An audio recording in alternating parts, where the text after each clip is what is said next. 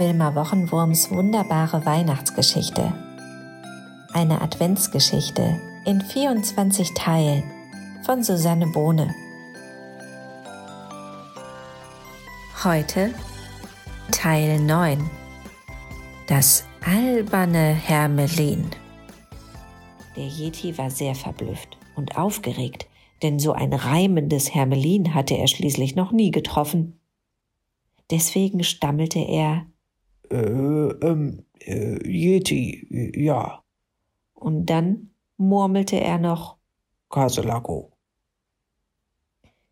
Kesela, was? fragte das Hermelin, das gut hören konnte.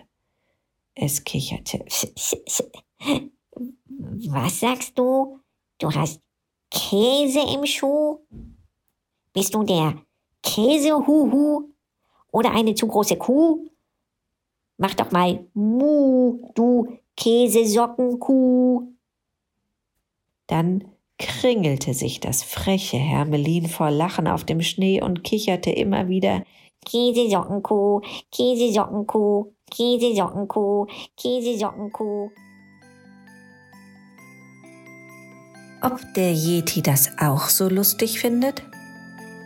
Das erfahrt ihr morgen im nächsten Teil.